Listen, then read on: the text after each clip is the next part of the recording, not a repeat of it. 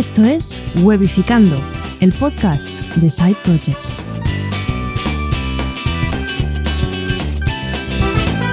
Alba Silvente.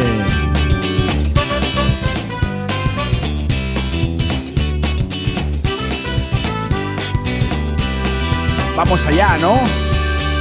Hola, buenas, bienvenidas y bienvenidos a Webificando, el podcast de Side Projects. Hoy tenemos una crack, Robert, tenemos una crack espectacular. Ya la podéis por ahí ir leyendo porque dice, ¿cómo que crack? Yo, todo el mundo lo dice, pero es que es verdad.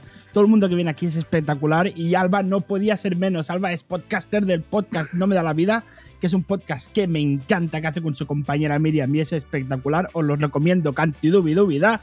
Y además es Senior Front-End Developer en ignite.com Google DevTech WebTech Ambassador y luego también o, WebTech, no sé, ya no sé ni lo que digo, y Ambassador en. Espérate que se me olvidan las cosas, Alba, que haces un mogollón, tía. Ayúdame, Alba. Te puedo ayudar, te puedo ayudar. y Storyblocks. Y Storyblock, ahora sí, gracias. es que esto lo digo sin leer porque siempre confío en mi memoria, pero es que hoy, eh, hoy hay tantas palabras inglesas raras y tal. Total, no, si te entiendo. Trabalenguas. A ver, primero de todo, vayamos por partes. Vayamos por partes. Hoy nos vas a explicar qué es un ambasador de un, qué es un framework, qué es un ambasador de un framework como tú eres, qué es Google DevTech, WebTech, como sea, luego me lo dices. Nos vamos a hablar del podcast, no me da la vida. Eh, pero claro, como tienes el podcast, no me da la vida, mi pregunta es, eh, ¿con qué no te da la vida, Alba? ¿Qué es aquello que digas, hostia, si me diera la vida, me gustaría hacer aquello? ¿Qué, qué es, Alba? Pues mira, no me ha dado la vida todavía para organizar eventos jamás. Y mira que molaría mucho. Y no tecnológicos, en plan hacer un festival con colegas con música que me gusta, ¿sabes? Ostras. eso no me ha dado la vida todavía. En la uni eso claro. había gente que lo organizaba. Claro, pero no me da la, no me da la vida, ¿no? No, te da la vida para organizar, para organizar eventos. Eh, es un marrón, ¿eh? Organizar con mucha gente eventos de ese tipo. Un marrón gordo. Cuidado. Después, pero, pero al principio está bien. ¿Pero eventos presenciales o online? No, presenciales. O sea, online, en realidad he participado en algunos como organizando el rollo grabar, pero es que nada que ver. O sea, eso no se organiza, es más bien hacer una call como nosotros ahora. Entonces, claro. Muy eh, Claro, es que luego el online es que ya vino Lucía y nos dijo, eh, que es Lucía, que es de, SEO, y, nos, y claro, ya había ido a algunos eventos presenciales y tal. Y claro, la diferencia es la fiesta que te montas después. Claro, exacto. Por eso es el... motivo de querer hacerlo. Claro. La comida y la birra, básicamente. el networking. Queremos networking y party, claro que sí, claro que sí, claro que sí. Em, he visto que eres eh, senior developer tengo una pregunta para ti, que es eh, cómo se, o sea, cuándo se pasa de junior a senior, pero no me las respondas todavía porque tengo un mensaje de nuestro patrocinador, que es que en Don Dominio disponen de la API, más tú que eres frontend developer, seguro que utilizas mucho las APIs, es eh, la API de gestión de dominios más, más avanzada del mercado, espectacular, ¿eh? En la API podrás registrar, renovar, transferir y gestionar tus dominios de forma sencilla e intuitiva. Además, a más dominios, más descuentos. Aprovecha sus tarifas por volumen para tener los mejores precios. También dispondrás de múltiples características avanzadas como log de errores, notificaciones personalizadas y mucho, y mucho más. Que esto de log de errores parece una broma, pero es muy, muy, muy interesante. no te lo pierdas, visita dominio.com para saber más. Tú trabajas mucho con APIs, ¿verdad, Alba? Sí, totalmente. La mayoría del tiempo. Sí, antiguamente no, porque era más rollo CMS y tal, y estaba todo integrado, o en Laravel directamente la aplicación, claro. Pero ahora hay 100%. Mira, perdona, que es que Ana, me dice senior o señora. Ahí está, perdón. ¿eh? Ambas cosas. Soy una señora. Em, vale, sí, ¿cómo, ¿cómo se pasa de, de junior a senior, Alba? Buena pregunta. pues a ver, yo creo que en realidad no se pasa, sino que se evoluciona rollo Digimon. Eh, tú un día estás tan tranquila programando y tienes que preguntar todas las cosas a, otra persona que está a tu lado y pasa un día que de repente ya no tienes que preguntar nada y la gente empieza a preguntarte a ti y tú ahí empiezas a preguntarte, ¿a qué ha cambiado algo? Yo, yo porque ya no tengo que buscar cada cosa que voy a hacer, y ya tengo una idea clara. Y sobre todo cuando empiezas a tocar temas de arquitectura y ya te da toque tener todo en un mismo archivo. Eso para mí es cuando empieza la seniority, cuando ya te da toque ver cosas mal hechas. Vale. Sí, es, muy buen punto esto, es muy buen punto. Lo único que, claro, el tema del TOC de las cosas mal hechas siempre lo vas a tener. Claro. O sea, es cuando lo empiezas, porque claro, luego al cabo de seis meses, luego ya no. la alba de hace seis meses que mal lo hacía, Madre mía, luego al cabo de un año te pasará lo mismo. Claro, el problema es si no te pasa. Claro, si no te pasa es como no, no estamos haciendo las cosas bien. Pues muy buena, muy buena respuesta, ¿eh? Muy buena. A mí me ha encantado Digimon, no había escuchado nunca. Y al final es verdad, cuando te preguntan a ti es un. Hostia, ¿qué pasaba? Antes no tenía puta idea, nadie me preguntaba nada y ahora es, piensan que sea más que ellos. Hostia, algo ha pasado. Exacto, has evolucionado. No, no has evolucionado para mal. Déjame saludar rápidamente a Dani, Daniel Primo, que está, que está, ahí. Déjame saludar a Eduardo y, a Ana, que la saluda. Dice Ana que nació senior. Sí, tú te lo crees, Ana. Eh, Vale, eh, bueno, oye, empezamos a hablar por qué es ignite.com, que eres Dev, Google Dev, Dev, Google Senior Frontend Dev, ahora lo he dicho bien. sí, a ver, he empezado como Senior Frontend Dev porque ya llevaba unos años teniendo este rol, que en realidad mm, no representa nada diferente a un Frontend Developer y punto. O sea, voy a hacer lo mismo. Simplemente tengo más autonomía. Pues a lo mejor no tengo que estar todo el rato eh, siendo focuseada por otro de mis compañeros, en plan, ¿qué estás haciendo? Como que me dejan libre. Yo creo que esa es la única diferencia cuando entras con ese rol, ¿no? Y, mm, también me ha pasado que en esa empresa, cuando yo entré, se llamaba Tendermint y en el transcurso que llevo de un mes han cambiado de nombre a Ignite. Entonces, para mí también es nuevo que se llame Ignite. Se llamaban Tendermint y son los, los que contribuían al core del Cosmos SDK. Que si Claro, si estáis, ya, es que en realidad explicar esto es empezar a hablar sobre Web3 en general, ¿no? Y es que en Web3 tenemos muchísimos proyectos, está Bitcoin, está Ethereum, está Solana, toda esta gente, ¿no?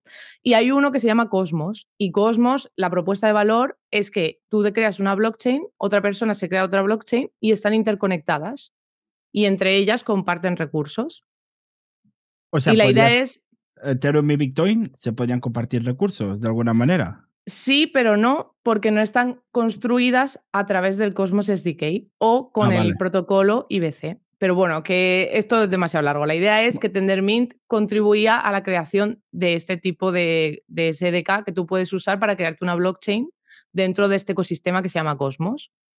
Entonces, claro, ahora mismo, como ellos han cambiado el perfil que tienen, porque ya no son los core contributors, sino que ahora crean proyectos a partir de blockchain, rollo eh, aplicaciones descentralizadas y todo el rollo, han cambiado el nombre para que tenga acorde a los nuevos productos que están sacando, básicamente. Un momento. Vale, Yo me he perdido. Un momento, vamos a pausar un momento. Vamos a pasar un momento. Dice Ana que si dices frontend dev eh, todo junto es como una canción de Omar Montes, esto es verdad. ¿Vale? Y eh, lo, siguiente, eh, Robert, ha quedado con cara de payaso porque no sabe lo que es Omar Montes, no te preocupes, luego te lo explico. Robert. Yo sí que sé quién es porque salió la resistencia. yo, yo sé quién es porque me lo explicaron hace poco. si no, sabría quién es. ¿Vale? Entonces, luego te lo explico, Robert, no te preocupes. Y a ver, Web, web 3, eh, ¿qué, es, qué, es, el Web 3? Empezamos por ahí. pues a ver, en realidad, Web 3 como tal. Importante? Web3 como tal son muchas cosas, no es solo eh, la blockchain y todo el rollo. Lo que pasa es que como es lo que más está trendy estos días, es como lo que asociamos con Web3, pero al final Web3 es la evolución de Web2 que pasa a ser pues descentralizada, que tú tienes ownership de tus cosas, están movidas y la blockchain simplemente es pues uno de los resultados de lo que se va a poder construir ahí. Y sí que es cierto que actualmente es de casi todas las empresas de Web3 suelen ser blockchain, relacionadas con, pueden estar creando proyectos que hagan más top el desarrollo o pueden estar directamente creando aplicaciones para que trades y ya está. Entonces, claro, Web3 es un concepto para mí súper abstracto, aunque trabaje en esto, ¿me entiendes? Vale, voy a intentar, a ver si, a ver si lo puedo entender. Un momento, es que yo soy un poco cortito, ¿vale? Entonces me cuestan las cosas. Eh, entonces, tenemos que en Web2 es cliente-servidor, ¿no? O sea, yo le pido, yo le hago una petición a un servidor y él me devuelve lo que yo le pido, por ejemplo, pues los tweets. Yo le pido a Twitter, Dame, dame a ver qué ha pasado hoy aquí. ¿Qué, aquí, qué salseos hay hoy en Twitter? Entonces Twitter me los da. En, en Web3 es como que no existe esta, ¿no? Como que, no se, que el cliente también es servidor, ¿no? Es como que todos somos servidores en alguna manera. Tenemos nuestros datos que los, que los que son somos Es una buena forma de explicarlo, ¿no? Que somos servidores. todos somos servidores, porque todos, Todos y somos todos servidores. formamos parte de esta comunidad preciosa llamada Internet y que, y que los datos todos los tenemos como si fuéramos el emule, porque claro, estoy el emule ya lo hacía. Es que Ya, es ya. que- A mí cuando me lo explicaron también me pareció eso. Es un poco eh, la piratería. O sea, la descripción de la piratería, pero hecha legal. O sea, to- todo el mundo Hombre, tenemos a ver, una parte tampoco es del así. internet. pero, pero claro, eh, y es que todavía no lo entiendo, eh, perdonadme. Yo todavía lo del Web 3 aún no, no he llegado a comprenderlo del todo. Así no es que- ni cuando estás dentro. O sea, literalmente cuando entras, normalmente te dicen, eh, todo lo que creas que no sabes, pregúntalo, porque seguramente tampoco lo sepamos. Y así aprendemos unos de otros. O sea que en realidad hay lagunas en un montón de cosas de, en cuanto a conocimiento, pero muchísimo. Déjame saludar a Adri rápidamente, que ha saludado. Eh, o sea, a ver, esto es como Matrix. O sea, Matrix es, es- es que está o no está. Eso, eso no es, ¿no? yo, yo veo a Web 3 ahí diciendo, se conoce a ti mismo. O sea, eso, eso es como un... A ver, está claro este que se está, que se está definiendo todavía. Entonces, claro, no es lo mismo que cuando tú tienes un problema de código y lo busques en internet y te sale la solución, a tener que buscar algo conceptual. Eh, Vale. Poco a poco se va definiendo. Entonces, muchas de las cosas que están escritas, cuando tú las lees, te parece todo súper teórico y no entiendes en qué lo relacionas con la práctica, que es lo que nos ha pasado ahora, que es como que somos servidores. ¿Cómo lo, cómo lo, claro, lo bajas a tierra el concepto y lo haces práctico? Pues a mí me pasa eso con todo lo que estoy leyendo, que yo leo esto y digo, ¿y esto para qué? O sea, no, no entiendo. Claro. Entonces, al final, cuando estás desarrollando y ves los problemas que surgen y cómo se conecta, ahí ya dices, hostia, esto es para esto. Pero hasta que no estás picando código es que no te enteras de nada. Es que es súper abstracto. Yo lo que veo es que somos todos juniors en Web3. O sea, nadie tiene puta idea de nada, solo hay cuatro seniors y no han puesto na- nada en Stack Overflow y no hay documentación apenas. Es Lo que han la hecho vida. son research, doctorados de estos. En plan, tú te metes en una universidad y han hecho como un research y un, y un paper de estos explicando el concepto y, y como protocolos de redes. Pero claro, es más teleco que, que lo que viene siendo programador. Y es ¿Entiendes? teórico, Entonces, claro. Exacto. Entonces yo me leo eso y a lo mejor he entendido pues, dos párrafos, pero el resto he dicho, pero esto que. lo que quiero sacar yo de eh, aquí. Para los que nos estéis escuchando, eh, tengo un mensaje para vosotros. Si no lo entendéis, pensad que alguien tan crack como Alba le cuesta entenderlo y Sí. alguien tan crack como Robert también. Y, y yo, bueno, a mí conmigo ya me cuentes. Así que, eh, a ver, eh, tenemos a Eduardo que dice eh, que, claro, en la web 1 es comunicación lateral, por ejemplo, el periódico. La web 2, comunicación interactiva, las redes sociales. Y la web 3 eh, sería, pues, pues, potaje, ¿no? O sea, lo, que, lo que entendí yo en su día cuando me lo medio miré, porque hace bien tiempo que no lo miré, era la web 1 es HTML plano. O sea, no hay base de datos.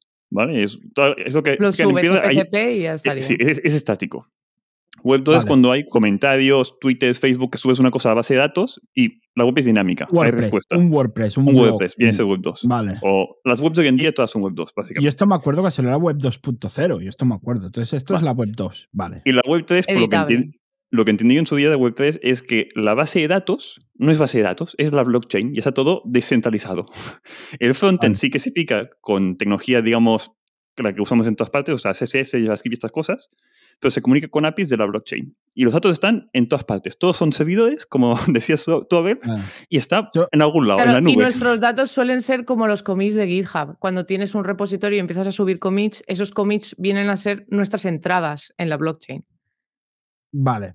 Esto, bueno, para la gente es como cuando pasas la cartilla en el, en el ATM, Exacto. en la máquina de que se te mete una entrada Dios, en la yo tenía cartilla, tío. Eh, no, es que como estaba Ana hace aquí, muy dice- poco.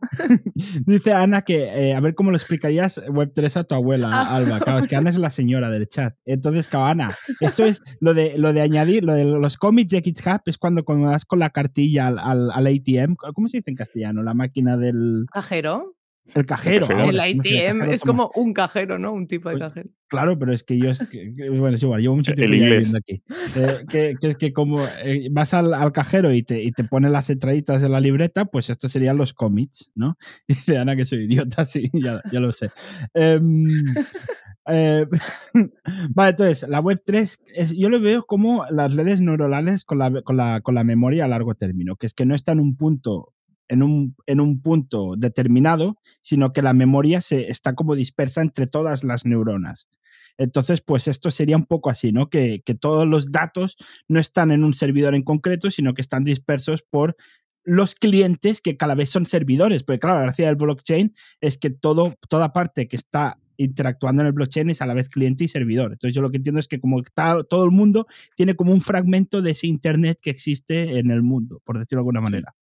Está todo súper dividido. Esa es la Lo, idea. que- lo que eran los torrents. Lo que comentabais antes. Claro, la es que es eso. Es que es Es el eso. Es que el es emule y el torrent, es que es eso. Es que no. Esto ya está inventado. Entonces no es nada P2P. nuevo. Tráeme Claro, algo no, nuevo, no es nada nuevo, pero simplemente lo que se está construyendo encima es lo nuevo. En plan, Vale. cada blockchain tiene una apuesta de valor y una forma de hacerlo. Por ejemplo, el Bitcoin lo que nos ofrece es hacerlo con eh, el tema de minar.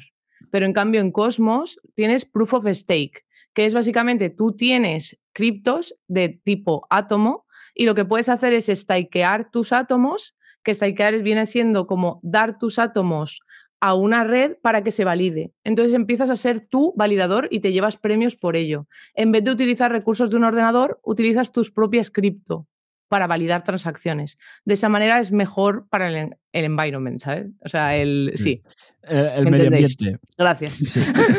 Esta vez he sido yo, esta vez he sido yo el, el que lo ha sabido. Em, mira, yo, mira, yo lo del, lo del proof of stake este, yo nunca lo... Yo tengo mis, ¿cómo se llama? Algorand, que es proof of stake, ¿no? Y tengo mis... Creo que tengo átomos también. No sé, yo tengo uno... Es el, es el básico de Cosmos y luego tienes como un huevo más que puedes eh, swapear, pero... Es que creo que tengo Cosmos ahora que lo dices. Nah, una mierda, ¿eh? Pero, o sea, o sea, igual que yo, en pero- plan 6 euros. Pero Pero... es que, es que sí, porque creo que es una de las que tengo que ir de vez en cuando a, ¿sabes? Como, como recibir los, recibir Los premios, estos. claim rewards, sí. Exacto, eso, claim reward, sí, sí, sí. Tengo, tengo una de estas. Entonces, em, claro, yo, yo eso no lo he entendido nunca, pero bueno, tampoco nos vamos a meternos hoy. Bueno, si luego nos da tiempo, nos metemos. En realidad, a en realidad es un poco como en, en Suiza, creo que es. En Suiza, por ejemplo, cuando sacan una ley, la gente puede votar por esa ley, en vez de tener que votar los jueces o. Sí, o- los referéndums. sí. Exacto. Entonces, es un poco eso. O sea, todos los que tenemos átomos podemos eh, validar transacciones. En plan, ponernos ahí todos a votar.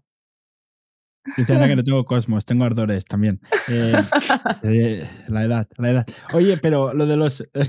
pero ¿cómo votas? Porque yo no voto nada. Yo, yo, No, no. La idea es que. Ya, es que es como. Esa yo- transacción para que nos no, entendamos. pero a mí nadie me ha Es pedido, como que oye, tú- ¿votas ya. esto o no? Hombre, pero hay, hay votaciones en páginas, eh, no me acuerdo, creo que era Minscan. Hay páginas que tú puedes votar una cosa que se va a hacer en esa blockchain. Y puedes votar Vale. si tienes ese tipo de moneda. Vale. O sea, si, sea se que sí hace, que si hay- se a hacer un fork, pues venga, a votar todos. Exacto. Muy bien, muy bien. Si se hace- ah, sé para qué es un fork, esto mucha gente no lo sabe, que es como que se crea como una nueva, una nueva línea de tendencia de la moneda, porque a lo mejor hay algún error que no se puede solucionar en la antigua blockchain, pues a lo mejor se hace un nuevo, una nueva línea de código en que para quitar ese error y se empieza a escribir sobre esa línea. O porque a lo mejor se quiere hacer algo nuevo y en vez de joder la principal, se crea una nueva línea para crear todo lo nuevo y si luego ves que eso funciona bien, pues se pone la principal. Algo así, ¿no? Es un fork. Sí, es una rama nueva. Muy bien, muy bien, muy bien. He estudiado, he estudiado, he estudiado, he estudiado. Eh, estudiado. Dice Ana que el tema de la descentralización es genial, pero teniendo en cuenta cómo es y cómo funciona el mundo, ¿no pensáis que en un tiempo volverá a centralizarse todo? Ya, a mí me pasa Em, eso también. Sí. Sí, porque al final pasa mucho también que, por ejemplo, en el Proof of Stake también hay una cosa que es em, pools. O sea, tú tienes como, eh, iba a decir piscina, ¿sabes? Pero bueno, sí, que tienes, tienes pools en las que tú puedes añadir liquidación que viene siendo poner tus monedas, ¿no? Y de esa manera es como que eh, toda la peña que quiera hacer validación y no tenga átomos, tú se los puedes dar. Si todo el mundo pone en la misma piscina, al final esa persona que está validando es solo una y tú le has dado como toda la cantidad que está validando. Entonces sí que hay como un porcentaje muy alto de gente que tiene un porcentaje muy grande. Entonces se están tomando como medidas para que poco a poco eh, no esté permitido que tú puedas validar tanta, tanto porcentaje, porque viene siendo como en la bolsa, que si alguien tiene el 90%, ya estaría, Claro. ¿no? Pues entonces esto hay que evitarlo y hay que poner como nuevas normas, pero al principio estaba pasando. Y está pasando actualmente. Esto para poner un. para que se entienda un poco, en Bitcoin hay la minación. Si hubiera alguien que tuviera más del 51% de máquinas de minado, básicamente él decidiría esta transacción la permito, esta no, porque tendría más de la mitad de las máquinas. Cuando es en staking, lo que, el que tenga la, más de la mitad del dinero en circulación es el que manda.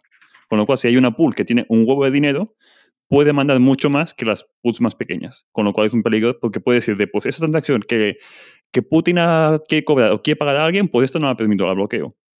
Con lo cual se jode lo que es la gracia de la blockchain, de que la transparencia y que cualquier persona puede hacer lo que quiera con su dinero.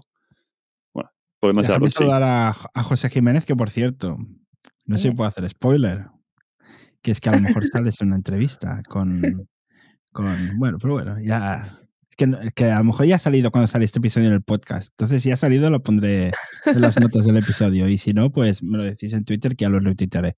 Eh, eh, dice Ana que la historia de siempre, que siempre se repite y se repetirá y que genial, Alba, muy bien explicado. Y, Pero si al final, si lo hacemos muy complejo, Web3, y solamente las personas con buena fe se, se, lo aprenden y empiezan a entrar, pues a lo mejor conseguimos que no pase.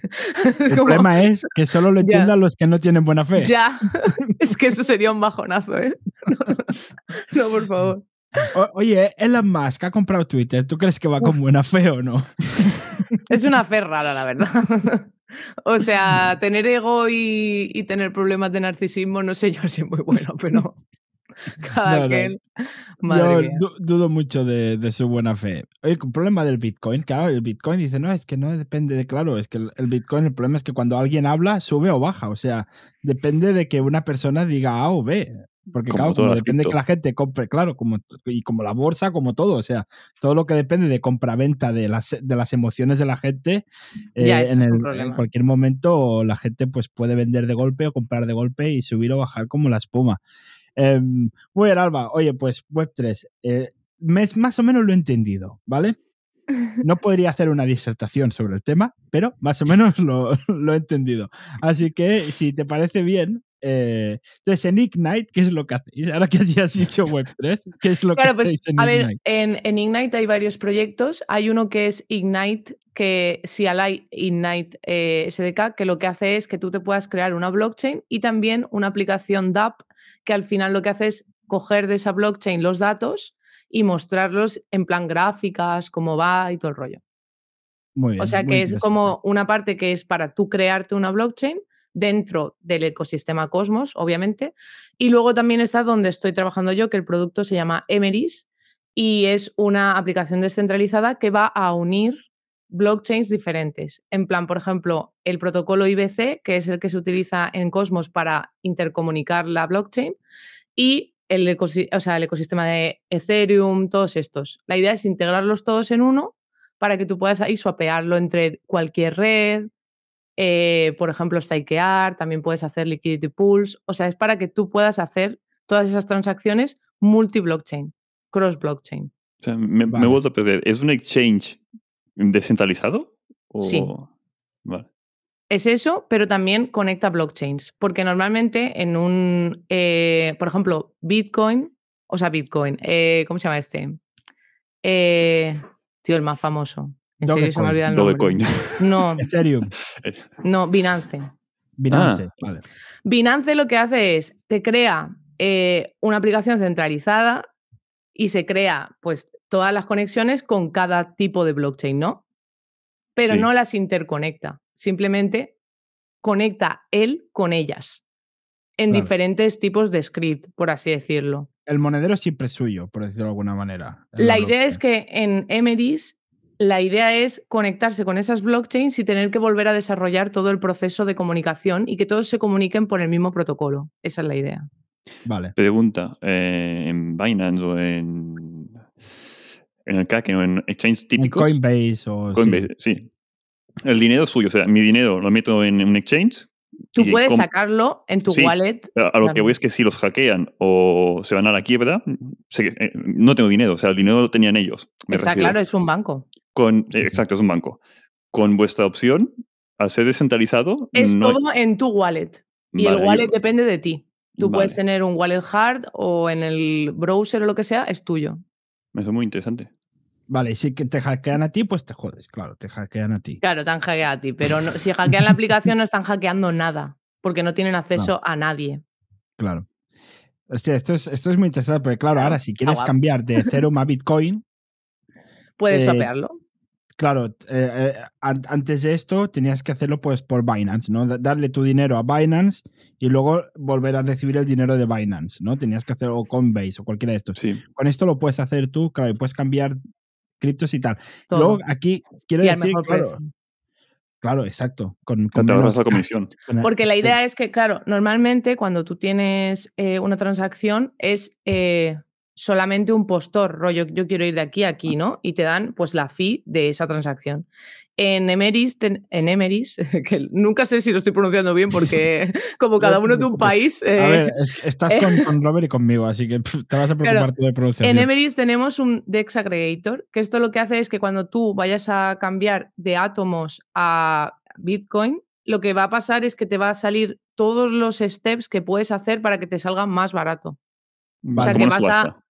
Exacto. Bueno, es que en realidad es como pasar por todas las redes por los caminos más, más baratos. Como Google Maps. Te dice, oye, pues vas a tardar menos de aquí a aquí. Pues te va a Sí. salir más barato de aquí a aquí. Exacto. Vale. eh, claro, es que yo ahora estaba pensando, porque claro, si tengo que pasar de Bitcoin a Ethereum, tengo que pagar como el. Es que esto es complicado porque sacas como un Bitcoin de la blockchain de Bitcoin y metes y creas un Ethereum en la blockchain de Ethereum. Exacto. Es, esto no, no es sencillo. Esto No, es no es difícil. sencillo, aunque- no parezca, pero claro, es que es como que te estás llevando Claro, a y, un y sitio la idea es, yo por ejemplo, cuando estoy testeando la aplicación, en Emeris tenemos eh, eso, átomos, por ejemplo, que están en cuatro blockchains diferentes. Entonces tú puedes ver que tienes átomos en Osmosis, en Cosmos Hub, en no sé dónde. Puedes ver todos, o sea, tienes como todo esparcido por toda la blockchain, porque al final la blockchain de Cosmos lo guay que tiene es que todas las que hay son comunicables. Entonces tú puedes tener eso esparcido por todos los lados porque te mola más este proyecto, lo que sea, sin tener que tener 8.000 monedas también. Vale. Eh, Un- em, una pregunta con Cosmos. ¿Es una moneda totalmente nueva? ¿Se basa en Ethereum o en...? en- O sea, Cosmos es eh, una blockchain en sí misma porque da una propuesta de valor y su moneda sería Atom. Pero dentro de Cosmos, como su propuesta de valor es un Internet de intercomunicación entre blockchains, dentro de Cosmos hay un huevo de, blockchains también. Por ejemplo, Osmosis Es es una blockchain blockchain, de dentro de, Cosmos. Exacto. y cada blockchain es un proyecto Sí, diferente. exacto. Cada- Claro, porque dentro del propio de- ecosistema. Pero lo bueno es que cada proyecto comparte recursos, por así decirlo, porque es como que están conectados por el protocolo IBC. Entonces, entre ellos se ayudan. Entonces hay una moneda común. Hay como el euro de, de El blockchain. El Atom es el euro de El las Atom es, el- es el. Sí, Vale, luego cada una pues tiene su moneda propia, ¿no? También. O sea, También. Osmosis tiene su propia moneda. exacto. Pero no todas. Es como que tú puedes hacerte una blockchain y no crear de ello una moneda. O un Vale. token. Lo- Claro, no porque esto, claro, esto yo siempre he oído que muchas, muchas criptos o muchos altcoins o madre mía, es que es un tema, perdona, Alba, Ya, yo no, no, no. otra Es, cosa, eh, pero Ya, ya, ya. luego hablamos, eh, luego vamos a hablar, es que madre mía. Claro, to- claro, to- muchas veces las criptos van attached, ¿no? Van como, van a través de un proyecto, ¿no? O sea, muchas veces es un meme como Doge o como Shiba, pero muchas veces hay un proyecto detrás y lo que estás, cuando compras coins, estás financiando el proyecto en cierta Sí. manera y a la vez, pues, eh, según si es stake of proof, pues tener más, eh, más eh, tokens para votar, ¿no? Para, para validar cosas. Eh, claro, entonces, has dicho que hay blockchains que no tienen criptos, entonces, ¿cómo se financian estas blockchains? ¿Cómo se Claro, financian porque normalmente todas el fin es ese, pero no significa que un- al principio exista. O sea, Vale. está claro, tú puedes empezar algo con financiación de terceros, rollo, han invertido en ti, en un esto de promocionar tu proyecto, y luego ya te financias tú solo.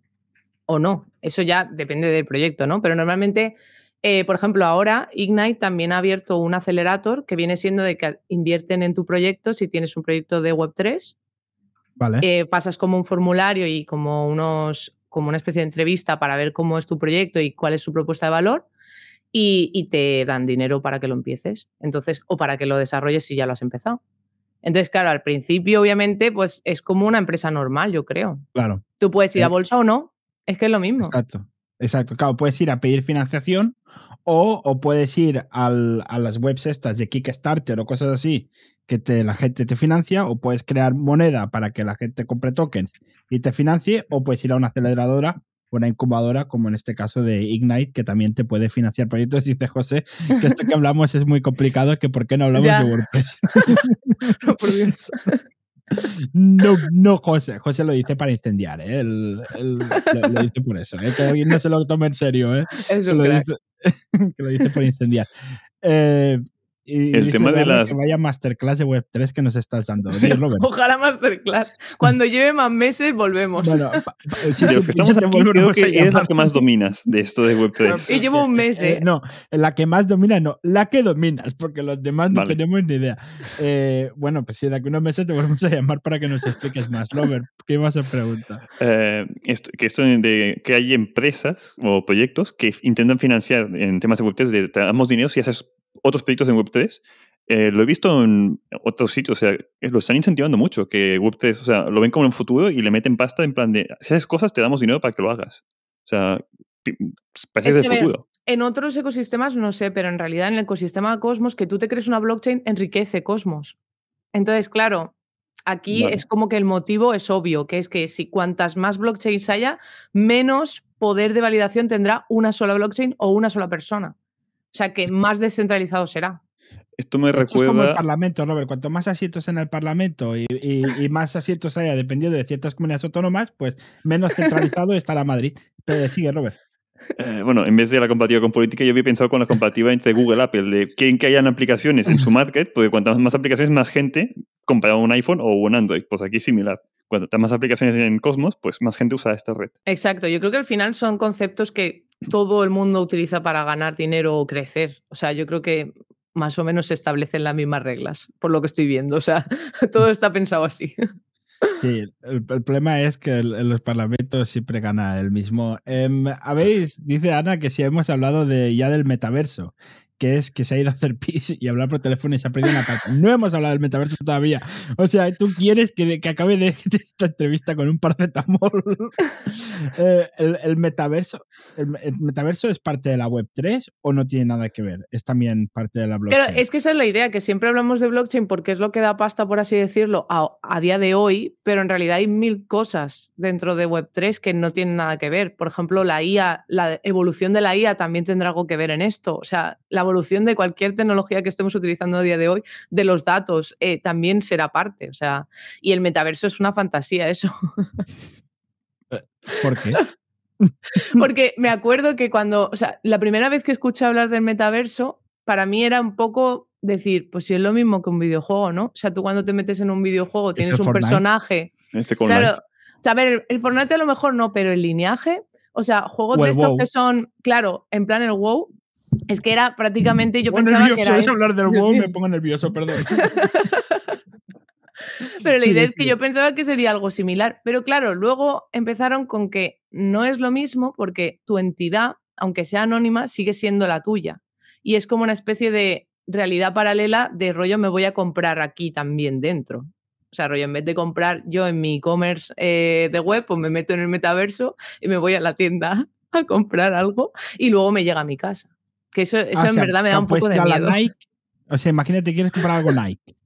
Eh, vas a la Nike del metaverso y luego te llega en la vida real la camiseta de- del equipo que quieras o de, o de Nike. Eh, por ejemplo, yo me voy a comprar la camiseta de Alexia Putellas en la Nike Store, ¿no? Eh, de- del Barça. Entonces, pues me va a llegar en la vida real. Pero es que luego también tendré la versión digital para, para mi avatar del metaverso. ¿No? Sería buenísimo eso, ¿eh? Idea Sí, de negocio.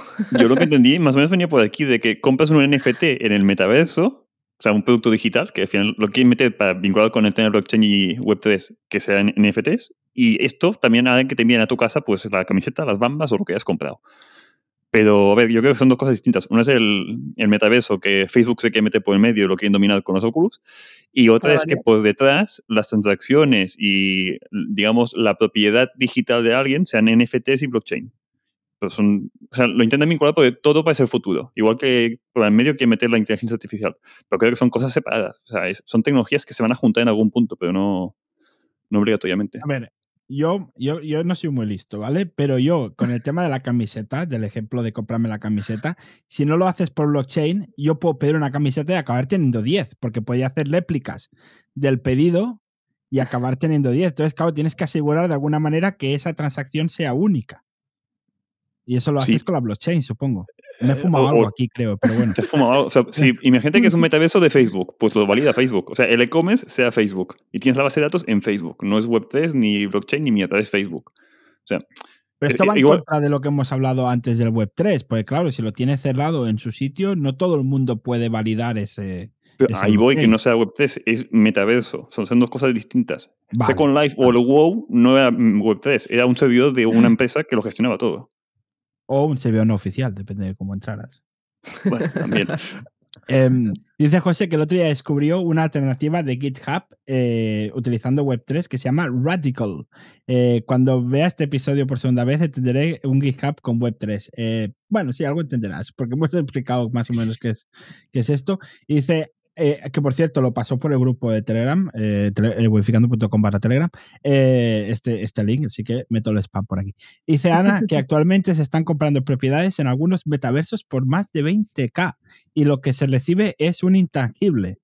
Y dice Eduardo, metaverso es como Wally, con los humanos gordos, con, espera, con los humanos gordos, to- que todos, perdona, eh, que estoy fatal, que todos se lo hacían los robots con un botón. Eso es verdad, que todos, todo el metaverso te lo hacen los robots. Oye, qué fuerte esto de que se vendan propiedades por 20k y lo que te da es un, un, un byte, ¿no? O sea, unos Claro, bits. pero yo Mm. pienso en realidad, si, o sea, si estás en el mundo gamer, la peña se compra unas skins por unos precios que también son desorbitados. O sea, que en general esto como que ya lo llevábamos haciendo sin los NFTs y estas movidas. O sea, las skins eh, no son NFTs, sí lo son, Claro. ¿no? Lo que pasa es que tienes como Bueno, 8.000 no, versiones de esa, claro. pero, Claro, pero ya es menos que un NFT. Porque, claro, el pero en NFT realidad, por ejemplo, en el counter sí que es un poco así, porque cuando tú te compras una skin es única, por así decirlo, su estado, el rollo 001 de nueva.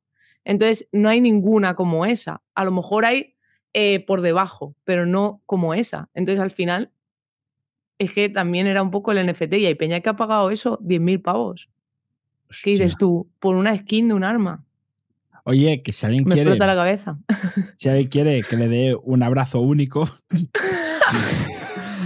eh, eh, yo por 10.000 pavos puedo dar un abrazo único también. O sea, le pongo un NFT a mi abrazo y, y por 10.000 pavos eh, lo hago. Em, Yo por 10.000 Vale. pavos cojo un avión y te doy la base físicamente si quieres Claro, también. también. A ver, depende de dónde, que según dónde te sale más caro que Claro. 10.000 pavos viajar, ¿eh? Pero bueno, si es por Europa más o menos, eh, o incluso algún sitio de Latinoamérica también, ¿eh? Por 10.000 pavos puedo ir a darte el abrazo personalmente. Dice Ana, ya está, Ana, yo tenía que pagar a la gente por aguantarme, también es verdad. Em, vale, a ver, vamos a, vamos a, ya cerramos el tema Web3, cerramos el tema metaverso. Esto, dentro de unos meses, cuando lleves más tiempo, estás invitada a venirte. Cuando tú quieras, me dice, oye, estoy preparada para hablar de más Claro. de esto. Entonces te viene y tú, eh, como si esto fuera casa tuya, ningún problema. Vale, a ver, yo me dejó, me dejó, eh, me dejó todo loco. Ahora, es que ahora lo he perdido, he tocado donde no tocaba. Un momento, eh, que estoy aquí. Esto, Google Dev Expert. Ahora lo he dicho bien, porque lo he leído, es que si no lo diría mal. Em, que eres En eh, WebTech. WebTech en Google Dev Expert. ¿Qué, ¿Qué es esto de Google Dev Expert? A ver, Google Dev, Dev Expert es un programa de Google que lo que hacen es reconocer gente que está creando contenido o que está empezando a crear contenido, que ya lleva unos años eh, utilizando las tecnologías de las que habla y, ya puede estar relacionado con cualquier cosa como JavaScript, CSS, HTML, que es mi parte, que es Web Technologies, que al final es genérico y no es de Google Google, pero también puede ser Flutter, puede ser Angular, cosas que sí que estén más relacionadas con ellos.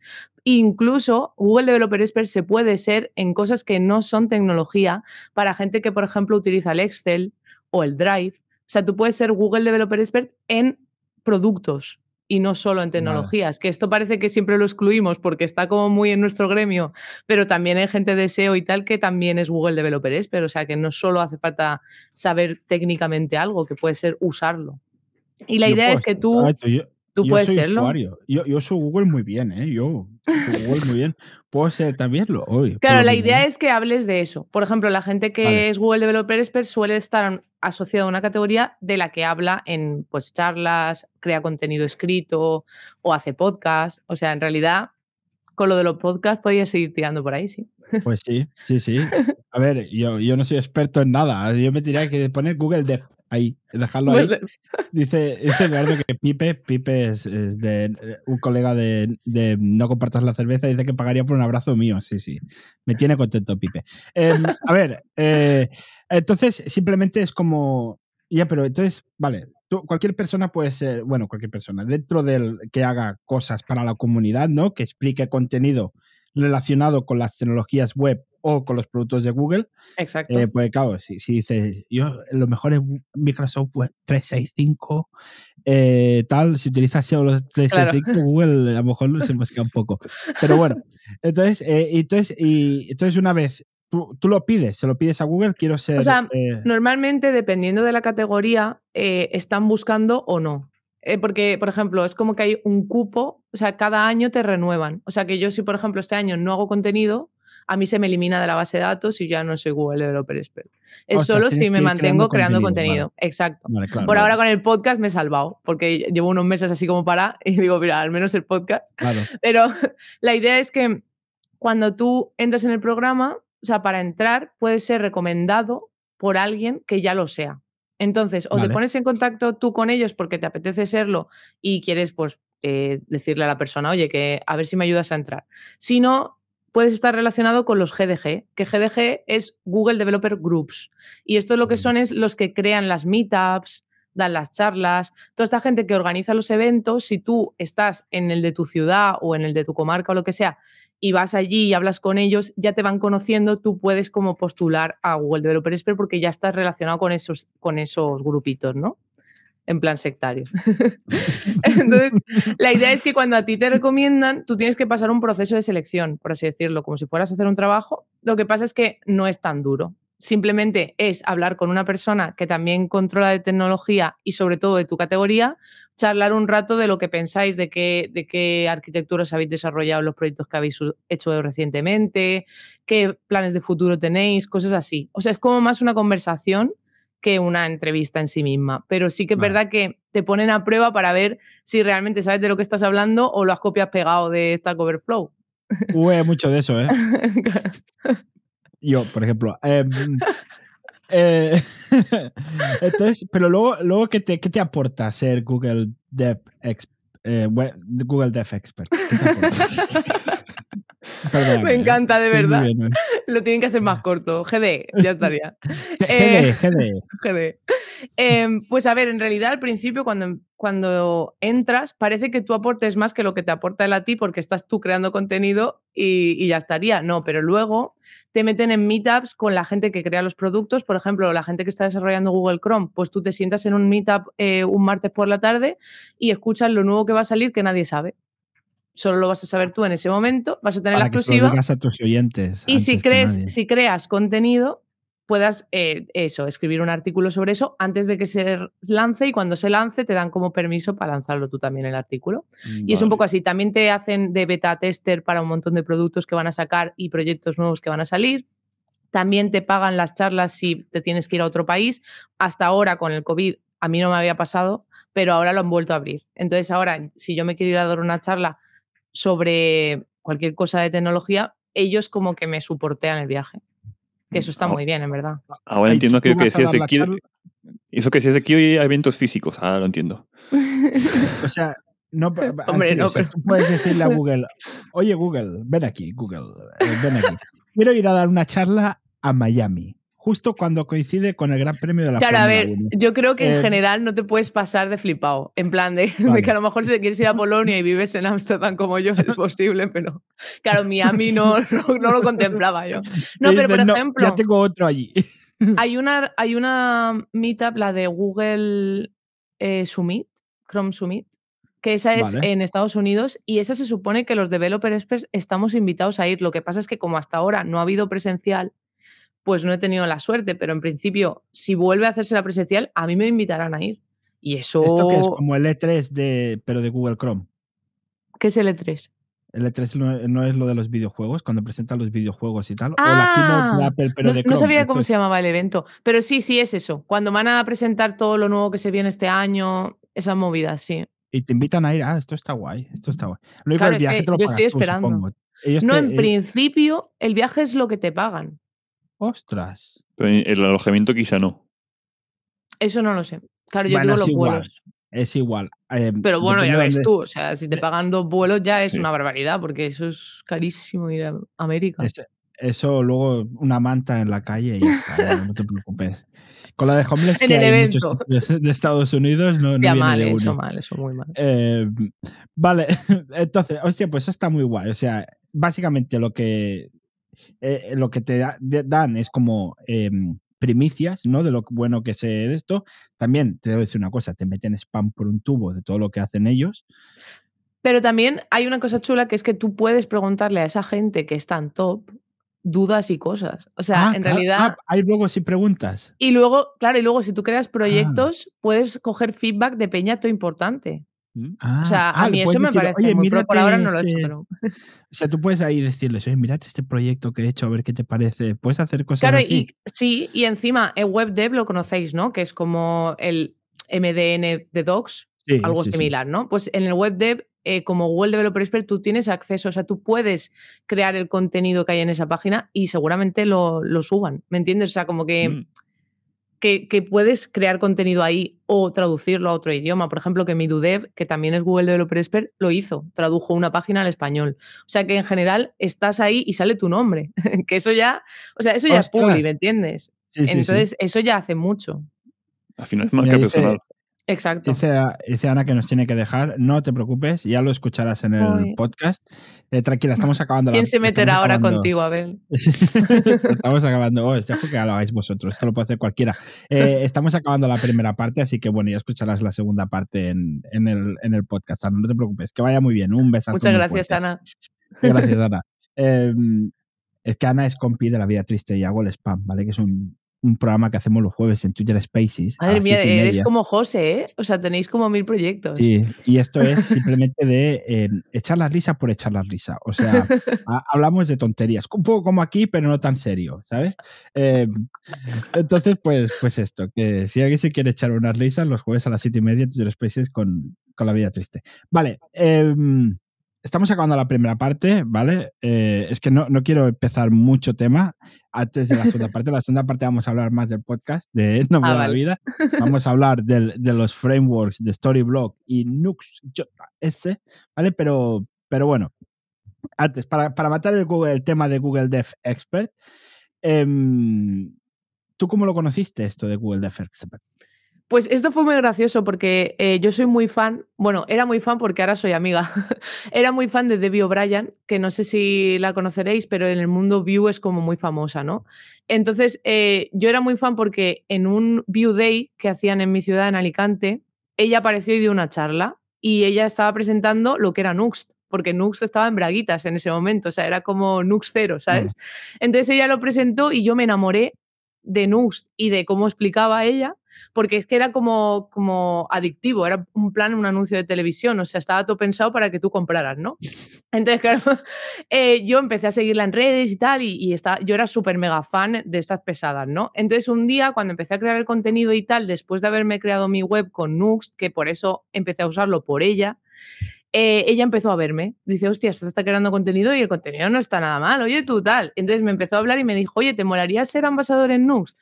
Y a partir de ahí empezamos como una relación profesional, pero que al final nos vamos contando, oye, que me cambio a este sitio. ¿Qué dices, tía? Y nos lo contamos en primicia, ¿sabes? Como que al final somos un poco amigas online, pero, pero tecnológicas. Entonces, eh, un día me dijo, oye, tal, ¿tú qué haces en marzo? Y le dije, pues no tengo nada, ¿qué pasa? Y ¿Marzo de qué año? De 2021, del año pasado. Ah, vale, porque si fuera 2020, pues pasar una pandemia. Em, eh, No, ¿qué- claro. En plan que Marzo si de tenía, 2021. si tenía charlas, eventos y cosas así, porque me dijo que si me apetecería pues pasar el proceso de lo de Google Developer Expert. Y yo, ¿qué? ¿Qué es eso? En plan, me pasó una web. O sea, yo en realidad, normalmente tú pides que te digan de ir, ¿no? O sea, tú Claro. quieres ir. Pues a mí me, me pilló por sorpresa totalmente. Fue como, ¿what? Qué guay. Qué Yo guay. dije, ¿qué es esto? ¿Qué fantasía, no? Yo, claro que quiero. O sea, yo en ese momento también decía sí- que sí a todo, también te voy a decir. Pero Bueno, en este momento has dicho que sí a esta entrevista, así que ya. No, pero porque he dicho que ahora entrevistas me lo paso muy bien, eso sí. Pero bien, charlas ya me da más pereza. claro. A mí no me invitan a charlas, pero no tengo ni idea de nada. em, entonces te invitaron a, a esto de Google Dev Expert, te invitaron directamente a dar una charla, directamente. O sea, no, me, me invitaron a, Bueno, sí, primero me invitaron a dar una charla en el GDG, que es lo del Google Developer Groups, que es online, rollo. eh, era para Madrid, creo, el Chrome Summit Madrid o algo así, o Chrome Summit Spain. Y en esa, pues di una charla en castellano, porque en realidad yo hasta ahora estaba haciéndolas todas en inglés, pero cuando me dijeron eso. Como era de Spain, dije, chico, no voy a ponerme en inglés aquí, paso. Entonces lo hice en castellano y esa la hice más cómoda, la verdad, en castellano mejor. Y claro, cuando la hice, eso como que era parte del documento que yo presentaba para, para presentarme a lo de Google Developer Expert, porque tienes que rellenar como todo lo que has hecho el año anterior de creación de contenido. Porque tienes Vale. que tener detrás tuya mínimo un año. Vale. Vale. O sea, que no vale que tú lleves dos meses con un podcast y te presentes, tienes que llevar mínimo un año. Porque así también ven tu constancia, porque ese es el problema que tenemos todos, que todos creamos contenido, pero luego Sí, lo dejamos. somos de empezar y poco de acabar. Bueno, nosotros ya Sí. llevamos más de un año, Robert, así que ya te puedes apuntar a Dev Expert. Em, así que, hostia, pues. Hay de IA también, ¿eh? Hay de IA. Sí, Sí. El pecado lo hacías, Robert. no te es que esto, esto lo hemos hecho. Ya le hemos dicho a Alba que Robert es una IA, entonces ha, ha hecho muy bien el chiste aquí. Muy bien, muy bien. muy bien. Muy bien, te he visto bien. Ahora José se estará liendo, porque además José es de los que siempre dice Robert es una IA, Robert es una IA. Se estará descojonándose ahora mismo. Em, así que Robert te aceptarán sin problema. Em, oye, pues me ha parecido, o sea, súper interesante. Em, entonces, eh, entonces fuiste a dar la charla y luego ya eso te sirvió para hacer tu, tu presentación, ¿no? De por qué puedes entrar en. Google Dev Expert y, y te aceptaron. Bueno, es que claro, es que O si sea, no, no, o sea, en realidad tú pasas un documento con todo lo que has hecho, ellos lo revisan, ven si pasas al proceso de selección y entonces ahí ya te tienes tres entrevistas. Una es con otro de- dev expert, que es a mi mismo nivel, gente que no es de Google, pero está en el programa, y luego con un Google Dev, que es la persona que está trabajando dentro de Google. Entonces, Vale. yo tuve una conversación con uno que trabajaba en Chrome, por ejemplo Vale, desarrollando Chrome. Y ya la última fase, que viene siendo que te dicen que sí, todo muy bien, y tienes una charla como para, para ver eh, qué vas a hacer dentro, te dan un montón de documentación y mierdas que leerte. Eh, burocracia. yo, yo solo por esto ya me está empezando a dar pereza. No, a ver, en realidad es lo que te he dicho, que como es una conversación entre colegas, o sea que más o menos el rollo no es serio, ni hay preguntas, eh, sino que vais hablando sobre la marcha de lo que os mola, es más motivacional, ¿sabes? O sea, Vale. te pregunta, ¿y a ti qué te mola? ¿Qué, qué estás haciendo ahora? Pues mira, yo estoy utilizando un gel CMS. ¿Un gel CMS? ¿Qué está qué? Entonces eh, es un poco así. Es divertido en realidad, bien. Esto de, esto de Headless IMES sí que lo sé lo que es. Eh, esto ya lo hablamos en otro episodio. Eh, Una pregunta, Alba. Oh, di, Dime. perdón, Abel. No digo que, que José dice, aunque después de esta entrevista Robert es una blockchain. Eso lo ha dicho José. Y dice, y dice Eduardo que yo comprendo a Robert. A mí, a mí en implementador Telegram me dicen bot. Es verdad que le llaman, tiene un grupo de Telegram que se llama implementador que le llaman el bot del grupo. Eh, pues es que te entiende. Mira, Pero es que siempre entre, dice, entre. IAs y bots, entre IAs y bots os entendéis. Robert, perdona, ¿qué decías? Que sobreentiendo que todo esto era en inglés. O sea, aunque fueras creador de Sí. contenidos en español, Exacto. toda la entrevista es en inglés. Todo. Exacto. Todo era en Vale, inglés. Robert ya está Descartado. descartado. A ver. Ya, hombre, depende, sí. O sea, en Eh, principio, lo- luego puedes crear el contenido en español, ¿eh? porque Carlos Azaustre es Google Developer Expert y todo lo que postea es en castellano y mi Dudev también. O sea que por eso no hay problema. Lo que pasa es que las entrevistas sí. Pero ya está, hombre, te puedes preparar un poco, porque no son, no son ingleses nativos, suelen ser, pues eso, de Polonia, de, de Alemania, o sea que todos tienen su acento peculiar, tampoco O te puede tocar problema. Claro, puede tocar Alba. Ah, No, por pero ejemplo, lo se supone, se supone que eso, se supone que no debo conocer al entrevistado. Vale. Se supone. Claro, pero sí, pero, Pero yo claro, me puedo hacer no, la loca. ¡Uh! no lo debes conocer a priori. Claro. Porque, claro, a lo mejor a priori no sabes quién viene, pero luego hablando dices, hostia, tu voz me suena, tu voz me suena. No, en principio, en principio te envían un correo con quién es. Ah, O sea, vale, vale. Y tú dices, oye, no, que es colega tal. Va- Vale, vale. Vale, oye, pues mira, si os parece bien, vamos a cerrar la primera parte, ¿vale? Y entonces ya en la segunda parte hablamos de No me da la vida, em, que no nos da la vida para esta primera parte, para hablar de todo. Eh, hablamos de Storyblock y de Nux.js. Hab- Habréis oído palabrotas como, por ejemplo, Vue, como por ejemplo Nux. Todo esto no os preocupéis, que lo, lo explicaremos en la segunda parte, así que si estáis perdidos, eh, no, no os preocupéis, que lo, que lo comentaremos. Y, y nada, los que estáis en el directo, que no os vayáis. Esto es como siempre, ¿eh? el, el directo sigue, sigue igual. Yo ahora hago una pausa, me callo un rato y vamos a la, a la segunda parte.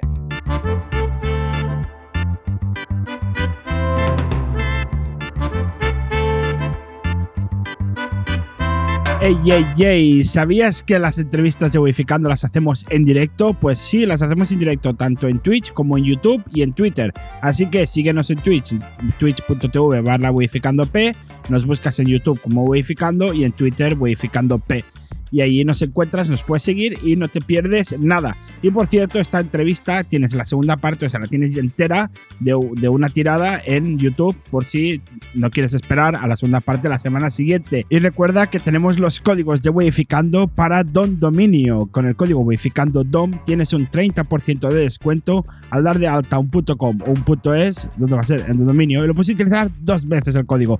Y con el código Wificando Host puedes tener un plan hosting básico con un 30% de descuento. No te lo pienses más. Visita dondominio.com.